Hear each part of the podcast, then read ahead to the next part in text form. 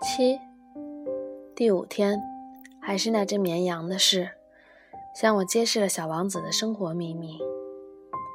他似乎是经过了长时间的苦思冥想，问题有了着落，才开门见山的突然问我：“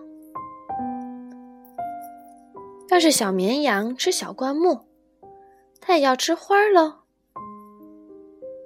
绵羊碰到什么就吃什么。连有刺儿的花也吃吗？是的，连有刺的花也吃。那么说，那些刺还有什么用呢？这我可不知道。我当时正忙得不可开交，要把引擎上拧得太紧的一颗螺钉卸下来。我忧心忡忡，因为我发现机器故障看起来很严重，饮水眼看就要用光了。我担心最坏的情况发生。那么刺还有什么用呢？小王子一旦提出问题，就要问个水落石出。我正在为卸不下螺丝钉而生气，于是就随便答道：“刺儿吗？没有什么用，纯粹是花儿们不怀好意。”哦。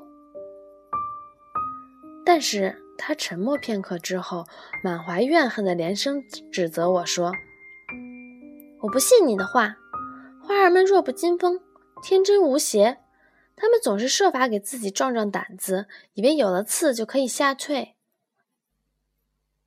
我默不作声。当时我心里在想，要是这个螺丝钉再和我作对，我就一锤子把它敲下来。小王子再次打断了我的思路。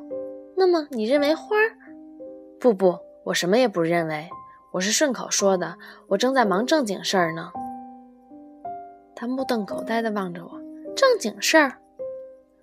他看见我手里拿着锤子，手指上沾满了乌黑的油泥，浮在一个他觉得非常难看的东西上。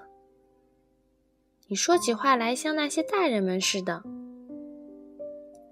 这话使我有点羞愧，可他仍不罢休，又无情地说道：“你都搞错了，你把什么都混在一起了。”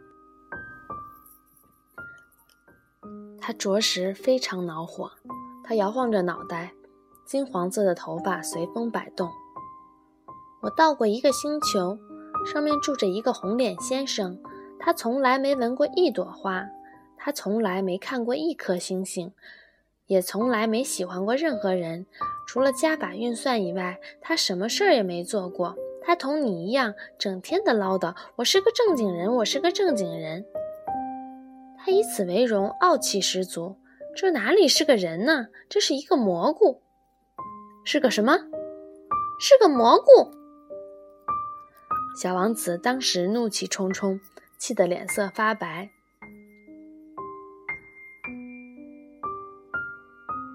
千万年来，花儿都长着刺；千万年来，绵羊照样把花儿吃掉。要搞清楚为什么花儿费那么大的劲，却长出了总是毫无用处的刺来，这难道不是正经事儿？难道羊和花儿之间斗争不重要？这难道不比那个大胖子红脸先生的加法运算更重要？比如说，我知道宇宙间有一株举世无双的花，它就在我的星球上，别的什么地方都没有。而有一天，一只小绵羊竟然糊里糊涂地把它吃掉了，这难道还不严重吗？他气得脸都红了，然后又说：“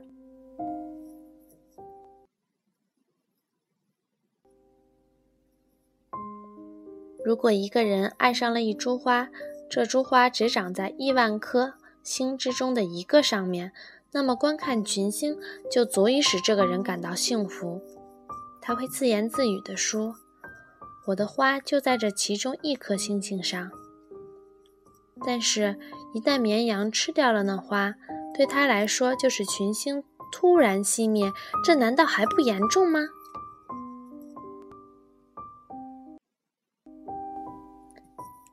他再也说不下去了，突然抽抽噎噎地哭了起来。夜幕已经降临。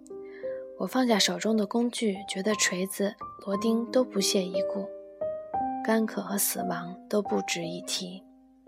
在一颗星星上，也就是在我居住的行星地球上，有个小王子多么需要安慰啊！我把他抱在怀里，左右摇动着，对他说道：“你喜爱的那朵花没有危险。我给你的羊画一个嘴套子，我给你的花画个玻璃罩。我……我也不知道该说些什么是好了。我觉得自己太笨嘴拙舌了。我不知道怎样才能安慰他。”才能和他心心相通。唉，泪水之国是多么奥秘啊！